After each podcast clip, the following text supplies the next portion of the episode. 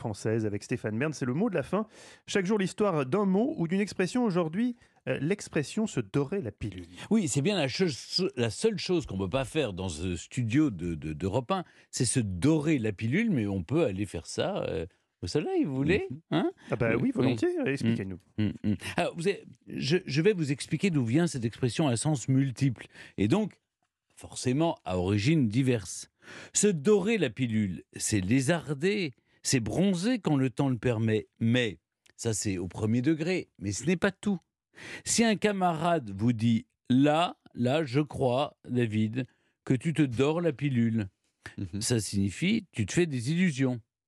Si un autre vous confie je vais lui dorer la pilule, ça veut dire je vais l'embobiner, je vais voilà, je vais je, je vais l'enrober là, pas l'arnaquer, dorer la pilule, c'est c'est lui faire un beau paquet cadeau, vous voyez ce que je veux dire Hmm. tout commence au XVIIe siècle. Les apothicaires avaient un double souci. Non seulement les pilules qu'ils fabriquaient pour guérir leurs patients de différentes maladies avaient un goût amer, mais en plus, elles se collaient entre elles à cause de l'effet combiné du temps et de la chaleur.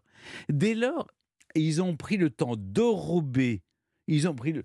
J'ai l'impression d'avoir. euh, Dès lors, ils ont pris le temps d'enrober ces médicaments d'une fine couche de sucre, voire d'une fine couche d'argent ou même d'or.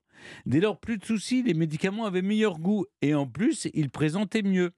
C'est en quelque sorte l'invention de l'enrobage au sens propre, comme vous figurez, car quand on enrobait d'or, on donnait encore plus de valeur aux médicaments qu'il en avait à l'origine. L'expression vient de là.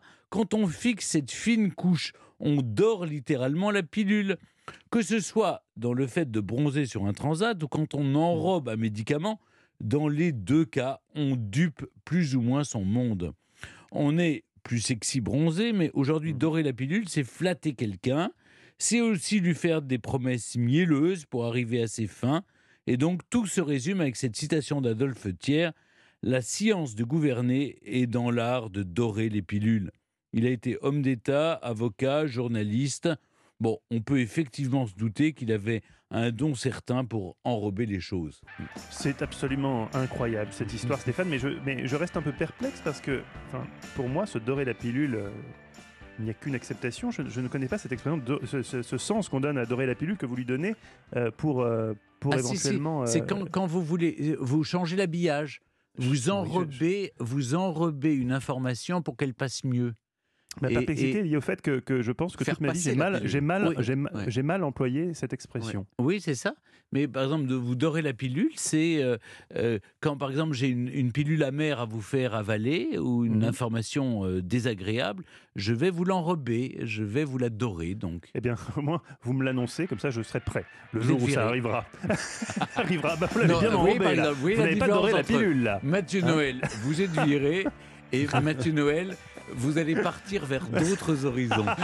Vers d'autres aventures là, professionnelles exaltantes. Voilà, exactement. Ça, c'est dorer la pilule. Là, on a mieux compris.